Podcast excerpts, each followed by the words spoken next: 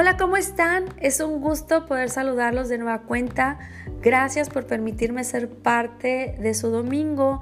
Gracias por escuchar Viviendo la Gracia, el podcast. Realmente no me puedo imaginar qué estén haciendo ahorita. No sé ni siquiera la hora del día que es en donde estás escuchando este audio. Pero bueno, me imagino que quizá puedes estar haciendo el desayuno, puedes ir manejando por algún mandado, quizá estás en el trabajo o bien estás cuidando a los niños o quizá ya es de noche y tienes puesta la pijama, lista para dormir, para descansar y dijiste, bueno, pues voy a escuchar a la Rosy. Así que muchísimas gracias. No importa lo que estés haciendo, a final de cuentas, mi deseo es que lo hagas de todo corazón y que de todo corazón te nutra, te sienta bien y te haga feliz. Fíjense que vamos a empezar el episodio de hoy y le puse por nombre en medio de la tempestad. El Señor me hacía ver a lo largo de la semana que es ahí mismo donde Él nos perfecciona en fe y además nos demuestra su amor y donde podemos encontrarlo siempre. Así que quiero llevarte a la palabra del Señor que dice lo siguiente. Si tienes tu Biblia por ahí, puedes tomarla. No importa si es la latinoamericana, la reina valera, puedes usarla. Es en el libro de Mateo, el capítulo 14, versículo 22. Es cuando precisamente Jesús se le ocurre caminar sobre el mar. Te voy a explicar por qué lo hace y cuáles son las maravillas que esto ocasiona en la vida de todos sus discípulos. Dice el versículo 22, enseguida Jesús hizo a sus discípulos entrar en la barca e ir delante de él a la otra ribera, entre tanto que él despedía a la multitud. Despedida la multitud, subió al monte a orar aparte, o sea, solo, y cuando llegó la noche, estaba allí solito. Y ya la barca estaba en medio del mar, azotada por las olas porque el viento era contrario. Mas a la cuarta vigilia de la noche, Jesús vino a ellos andando sobre el mar. Y los discípulos, viéndole andar sobre el mar, se turbaron diciendo un fantasma y dieron voces de miedo. Pero enseguida Jesús les habló diciendo, Tened ánimo, soy yo, no temáis. Entonces le respondió Pedro y dijo, Señor, si eres tú, manda que yo vaya a ti sobre las aguas. Y él dijo, ven. Y descendió Pedro de la barca, andaba sobre las aguas para ir a Jesús, pero al ver el fuerte viento tuvo miedo y comenzando a hundirse, dio voces diciendo, Señor, sálvame. Al momento Jesús extendió la mano, asió de él y le dijo, Hombre de poca fe, ¿por qué dudaste? Y cuando ellos subieron en la barca, se calmó el viento. Entonces todos los que estaban en la barca vinieron y le adoraron, diciendo, verdaderamente eres hijo de Dios. Me gustaría mucho que cierres tus ojos y que pienses precisamente en el mar. Sabes, soy una persona muy romántica, me encantan los días de lluvia, los días de norte, nublados y a veces en el Facebook suelen compartir unas imágenes de, de, esos barcos que viajan de continente a continente, que están en alta mar y de repente pues están en medio de la tormenta. Eso se ve impresionante, cómo las olas hacen subir eh, al barco y luego lo azotan cuando dan el bajón. Y cuando yo veía esto, dado a lo que te platiqué, que me encanta el mar, cómo se ve todo revuelto y cómo azotan las olas, yo decía, qué hermoso se ve el mar. Precioso. Además, el mar es una de las creaciones que ha hecho el Señor más maravillosas, es majestuosa, es infinita. Vamos, tiene un chorro de misterios, pero a final de cuentas, pues a mí me gusta. Y yo lo veía todo embravecido y decía, wow, se ve precioso. Y compartí esa publicación. Me dio mucha risa que cuando yo la comparto, una amiga mía que ha sido parte de la tripulación de uno de esos barcos, ella me puso y me escribió, Dice, me gustaría saber qué piensas si vas arriba del barco. Y yo dije, ups, es cierto. Yo aquí en tierra segura, yo veo eso precioso. Sin embargo, esa tripulación, por más romántica que sea en ese momento, yo creo que no hubieran deseado estar ahí. Patitas, ¿para qué te quiero? Pero bueno, a lo que voy es que todos tenemos una diferente manera de percibir las cosas. Y el Señor a través de esta palabra nos enseña algo bien importante. Lo primero que yo quiero decirte de parte del Señor es no temas. Confía, te dice el Señor.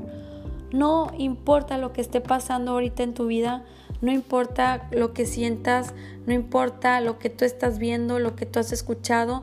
Puede que tus días han sido muy padres, muy bonitos, pero también puede ser que tus días no han sido tan buenos como tú los deseabas. A final de cuentas, todo esto que nos está sucediendo en estos últimos meses que hemos estado viviendo genera también un estrés. Hay un estrés en el trabajo, hay un estrés en las familias, hay un estrés en los niños, hay un estrés por todas partes. Incluso el hecho de salir a la calle a veces te encuentras con vialidades cerradas, obstruidas y el hecho de cambiar el rumbo, de, de ya no poder hacer las cosas como tú tenías esa costumbre de hacerlas también genera un estrés. Muchas familias sé que luego toman su coche y salen a dar la vuelta para distraerse y de pronto van al centro y se topan que a las 4 de la tarde está todo cerrado y dice, espérate, ¿qué está pasando? Parece pueblo fantasma. Y entonces cambia la perspectiva de lo que realmente nosotros estamos acostumbrados a ver y hacer. Y eso a final de cuentas genera un poco de estrés. Pero hoy el Señor te dice, no te preocupes, confía y esto también va para las personas que hoy están afrontando un, duelo, una pérdida o aquellas que están con la esperanza de que su familia mejore. El Señor te dice, no temas, confía. A mí me encanta cómo inicia este versículo, este, esta enseñanza de que de cuando Jesús anda sobre el mar, porque dice el versículo 22, enseguida Jesús hizo a sus discípulos entrar en la barca e ir delante de él a la otra ribera, entre tanto que él despedía a la multitud, como quien dice el Señor, les dio una orden a sus discípulos y les dice, oigan, adelántense, al ratito los alcanzo, pero vayan. Y algo que me encanta de, de esta palabra es que los los discípulos no dudaron, no cuestionaron, no se justificaron. Ellos hicieron de inmediato lo que Jesús les pedía. Y este es un versículo clave porque fue Jesús, fue el mismo Jesús quien le dio la orden a sus discípulos para pasar al otro lado. Y este detalle es sumamente importante porque nos permite ver que los discípulos se encontraban plenamente sumergidos en la voluntad del Señor. Ellos acababan de escuchar palabra de Jesús. Jesús se encontraba trabajando en las cosas de su Padre. Él entregaba la palabra. Él entregaba lo que Dios desea y anhela que hagamos y que conozcamos su voluntad. Y cuando Jesús predicaba y compartía de la palabra de Dios, sus discípulos acababan de recibir la enseñanza, acababan de estar llenos del Espíritu Santo. Y me encanta porque esta palabra comienza a hablarnos de esa llenura. Nos hace percatarnos que cuando nosotros somos llenos en el Espíritu, gracias a la palabra de Dios, podemos estar atentos y estar prestos para atender el llamado de la voluntad de Dios. No dudamos, no tememos, simplemente lo hacemos. Sí, Señor. Tal cual lo hicieron los discípulos con Jesús. La palabra no dijo, eh, pasaron cinco minutos y los discípulos se dispusieron a salir. O fue del atardecer y los discípulos se encaminaron. No, dice, enseguida. Jesús da la instrucción y ellos lo acatan en ese momento y va de la mano con la llenura del Espíritu Santo. Algo que también me gusta es que posteriormente dice que pasó el tiempo, porque habla aquí de que Jesús todavía se puso a hacer cosas que él tenía pendientes, dice que estaba orando y que anocheció Y que fue entonces precisamente hasta la cuarta vigilia de la noche, dice, Jesús vino a ellos andando sobre el mar. Dice que los discípulos cuando vieron eso, cuando vieron que andaba sobre el mar, ellos pensaron que era un fantasma. Muchos estudios bíblicos dicen y comentan, y te lo comento también para que tú sepas, que esto se debía porque eh, había acontecido anteriormente la muerte de Juan el Bautista. Entonces los discípulos, cuando lo vieron, si un fantasma, ellos pensaban que era el espíritu de Juan. Pero en esa incredulidad o en esa falta de conocimiento humana, el Señor los escucha y les dice, tened ánimo, soy yo, no temáis. Me encanta aquí porque dice, entonces le respondió Pedro y dijo, Señor, si eres tú, manda que yo vaya a ti sobre las aguas. ¿Y sabes por qué me encanta esto? Porque a final de cuentas estamos hablando de unos hombres que iban en una embarcación y está, que estamos de acuerdo que no era la última tecnología esa embarcación. Ha de haber estado hecha muy escuetamente, ¿me explico? Y a final de cuentas también cuando leemos la palabra de Dios nos damos cuenta que en aquel entonces los pescadores eran eh, o provenían de, eh, de hacer labores de una economía muy escasa. Entonces sus embarcaciones no eran de las de primera y sus velas tampoco y tampoco tenían la tecnología que hoy tienen muchas lanchas que hoy conocemos aquí en Veracruz. A final de cuentas, imagínense estos hombres aterrorizados en medio de la tormenta, en medio del mar, en alta mar. Lluvia, truenos, dicen que el viento iba en dirección contraria. Se les ha de haber estado inundando la barca y estos hombres estaban diciendo, aquí vamos a morir. Sin embargo, a lo lejos ven que alguien caminaba sobre las aguas y dicen un fantasma, pero Jesús les dice, hey, no teman, soy yo. Y el pícaro de Pedro me encanta porque le dice, Señor, si eres tú, pídeme que yo vaya. Pero ¿saben qué me gusta? Que Jesús le responde, ven. Jesús le dice, ven. Y en ese momento dice la palabra de Dios que Pedro descendió de la barca y anduvo sobre las aguas. ¿Sabes qué es lo hermoso de este versículo? Que Pedro a pesar de los ruidos, a pesar del norte, porque tú sabes que cuando hay norte sopla y sopla fuerte y a veces no nos escuchamos. Pero Pedro pudo identificar la voz del Señor, de su maestro, de su rabí, de Jesús. ¿Sabes por qué? Porque pasaba tiempo al lado del Señor, porque lo conocía y pudo identificar la voz de quien le hablaba, de su amigo, de su maestro y no dudó en poner un pie afuera del agua. Hoy quiero decirte que para poder identificar la voz de Dios en nuestra vida, tenemos que pasar tiempo con el Señor. Tiempo de oración y tiempo en la lectura de su palabra. Para saber identificar qué es la voz de nuestro Padre. Pero prosiguiendo en este versículo, dice, entonces Pedro descendió de la barca y andaba sobre las aguas para ir a Jesús. Pero al ver el fuerte viento, di conmigo, al ver el fuerte viento, tuvo miedo y comenzando a hundirse dio voces diciendo, Señor, sálvame. Hace muchos años, mientras yo oraba al Señor, estaba en un tiempo de alabanza con Él y le oraba eh, el Señor me llevó a este pasaje y Él comenzó a hablar a mi vida y me decía, ¿sabes qué, Rosy? Mm, muchas veces se ha sobrejuzgado a Pedro por esa falta de fe.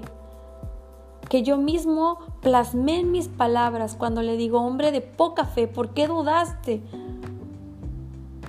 Dice, pero a lo largo de este tiempo no se han percatado que por los siglos de los siglos, generación tras generación, generaciones vienen y van.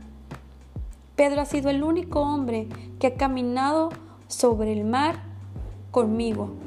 No ha habido otro. No hay otra seña de algún otro nombre en la historia. Y a final de cuentas, Hoy el Señor te dice que lo único que tú necesitas para caminar en fe con Él es creer. Todos han juzgado a Pedro porque dicen, oh, pero Pedro se empezó a hundir, sí, pero Pedro creyó, creyó de manera desmedida, tuvo una fe que lo traspasó todo por minutos, por segundo. Pedro lo creyó, tenía la certeza de que era Jesús y fijó sus ojos en Jesús y quizá dio uno, dos o tres pasos, pero eran mirando al Señor. ¿Qué es lo que hace que Pedro comience a hundirse? Que quitó los ojos de Cristo. Comenzó a ver todo lo que pasaba a su alrededor, comenzó a ver, a sentir y escuchar ese fuerte viento, comenzó a tener miedo. Y está en su derecho porque Pedro era un ser humano, así como tú y como yo, que muchas veces estamos inmersos en una situación y comenzamos a sentir miedo, inseguridad, temor. Escuchamos diagnósticos que no queremos escuchar. Escuchamos palabras que nos hieren y que no queremos escuchar. Nos dan miedo. Nuestros ojos ven situaciones que no quieren ver y nos da temor, desconfianza. Pero a final de cuentas somos seres humanos. Sin embargo, la enseñanza que tenemos aquí es que cuando nuestros ojos están puestos en Cristo y en el valor que Él tiene y le damos ese valor realmente a Jesús en nuestras vidas, todo cambia. Así como Pedro fue capaz de caminar sobre el mar, nosotros hoy en día también podemos hacerlo de la mano de Jesús. Lo más impresionante es cómo el Señor se asegura de demostrarte que te ama una y otra vez. Porque dice la palabra que aun cuando Pedro quita la vista de los ojos de Jesús y comienza a percibir nueva cuenta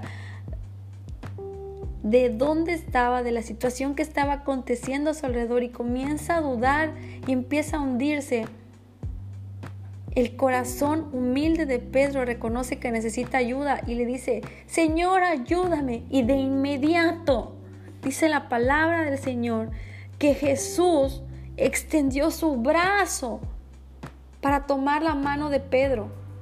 Dice, asió de él y lo levantó. Y juntos entraron a la barca. La palabra de Dios no dice, y Jesús esperó cinco minutos o Pedro ya estaba casi moribundo y Jesús lo levantó. No, todo fue de inmediato. Y es lo que el Señor hoy te dice. No temas. Cree, confía, porque para lo que tú necesites, yo estoy ahí de inmediato. Lo único que tienes que hacer es fijar tu vista en mí.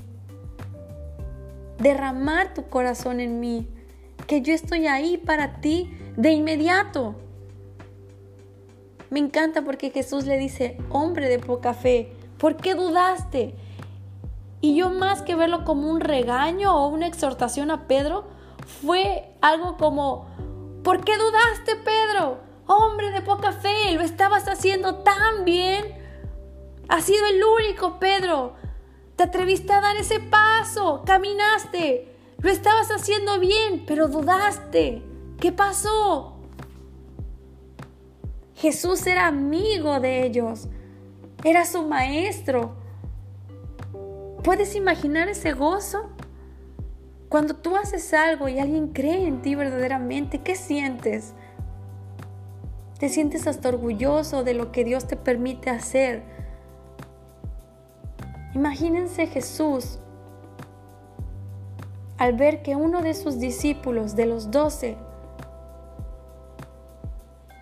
Y un hombre de millares, de millares, de millares y de millares de hombres creyó en él al escuchar su voz y dio el paso de fe afuera de la barca. ¿Cómo se sentía Jesús? ¿Molesto? ¿Enojado? No. Se ha de haber sentido feliz. Él espera eso de todos nosotros. Él está ahí esperando a que tú te atrevas a confiar en Él. Él quiere ayudarte.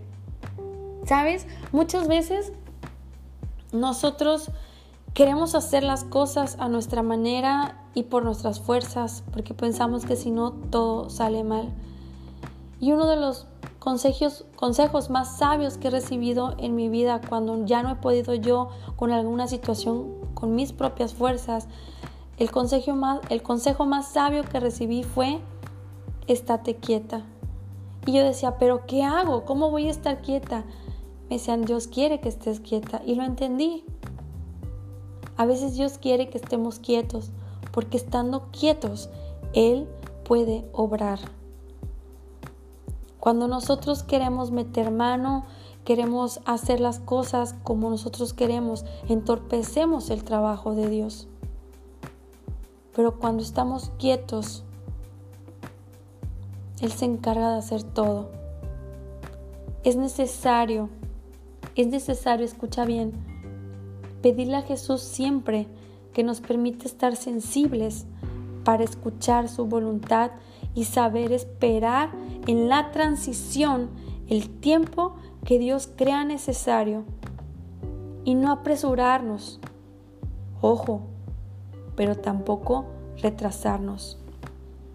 Estuve investigando el, significado de la palabra tempestad en varios diccionarios y en varias eh, ligas varias fuentes y lo pude resumir de una manera. A final de cuentas, la tempestad es una célula ordinaria que se encuentra en transición durante un ciclo vital. Y esto me llevaba a pensar que todos hemos vivido tempestades en nuestras vidas. Unas más canijas que otras, pero a final de cuentas todas, porque tú y yo somos un conjunto de células que nos encontramos día tras día en transición durante un ciclo vital llamado vida. Transición, para que me entiendas, es una palabra que proviene del latín y significa transitio. Y habla acerca de la acción y efecto de pasar de un estado a otro totalmente distinto en un periodo de tiempo. Y yo creo que todos hemos tenido transiciones en nuestras vidas. Desde un feto en la gestación, desde el embrión, el feto, hasta que nace y es el recién nacido, el bebé, el niño, el adolescente, el joven, el adulto, ahora el adulto joven y por último el adulto mayor. Siempre estamos en cambios, en transición. Nuestro cuerpo también está en transición todos los días. Hay una regeneración de piel, de epidermis, de cabello, de uñas, de todo. Es un proceso natural. Y a final de cuentas, todos también vivimos tempestades a nuestro ritmo, a nuestro tiempo, pero es necesario pedirle a Jesús que siempre nos permite estar sensibles para escuchar qué es lo que quiere Él tratar con nosotros. ¿Cuál es su voluntad? Que el proceso que estemos viviendo no sea en vano. Y saber esperar en ese tiempo, en ese lapso. El tiempo que Dios crea necesario para nosotros, para nuestra enseñanza. Y no apresurarnos, pero tampoco retrasarnos. Hoy el Señor quiere decirte algo muy especial. Él sabe que lo has intentado. Él sabe que has intentado hacerlo todo bajo tus fuerzas, pero Él te invita y te dice, venid a mí, todos los que estáis trabajados y cargados, y yo os haré descansar. Él te dice a través de su palabra, llevad mi yugo sobre vosotros y aprended de mí que soy manso y humilde de corazón y hallaréis descanso para vuestras almas, porque mi yugo es fácil y ligera mi carga. Yo te quiero decir algo. Yugo es una palabra muy usada en la Biblia para diferentes circunstancias, tiene muchos significados. Se puede referir a un trozo de madera curva y calzada con lazos a los cuellos de los animales para servir como un instrumento para tirar una carreta o un arado. El buey, por ejemplo, utiliza un yugo. Es ese arco de madera que lo vemos donde él va jalando con unas cuerdas, ¿sí? El rastrillito ese con el cual, de madera gigante, ¿verdad? Con el cual se ara la tierra para la siembra. También se utiliza para hacer referencia a la esclavitud, pero en este caso ese significado no, no tiene validez aquí, porque el Señor lo que te está diciendo es que tome su yugo, que le entregues a Él tus cargas y que tome su yugo porque es más ligero. Y con esto Jesús nos habla de que su yugo en sí son sus mandamientos, es su palabra, es el ser obedientes, es el tener esa humildad y ser mansos como Él nos los pide que seamos. Hoy te invita el Señor a que descanses en Él y que confíes. Él ya sabe que puedes fallar en el proceso, pero quiere invitarte a que confíes. Mi pregunta es, ¿te atreves? Él te dice hoy que en medio de la tempestad, en medio de la tempestad es donde Él te va a entregar un mejor sitio, una mejor vida y te va a llevar de su mano hacia el otro lado. Solo tienes que creer en Él. Amén. Vamos a orar. Vamos a orar dándole gracias al Señor. Y si hoy te gustaría entregarle tu vida a Él, también lo vamos a hacer. Amén. Solo te pido que cierres tus ojos y que ahí donde estás, si te encuentras tú solo, que te abraces del Señor. Y si estás con alguien, puedes tomar su mano, abrazarse, pero vamos a orar juntos. Cierra tus ojos e inclina tu cabeza. Señor Jesús, te damos gracias por esta palabra, Señor. Gracias por demostrarnos tu amor, Señor infinito. Gracias por hacernos saber, Señor, que somos seres humanos imperfectos, pero que tu gracia nos perfecciona, Señor. Gracias por hacernos saber que nos estás esperando, Señor, y que tienes cosas asombrosas y maravillosas que ya has planeado para nosotros, para nuestras vidas. Hoy, Padre, te pedimos en el nombre poderoso de Jesús, que seas tú el que tome lugar en nuestra casa, en nuestras vidas, en nuestra familia, en medio de nuestros hijos, de nuestro matrimonio, en el trabajo, Señor.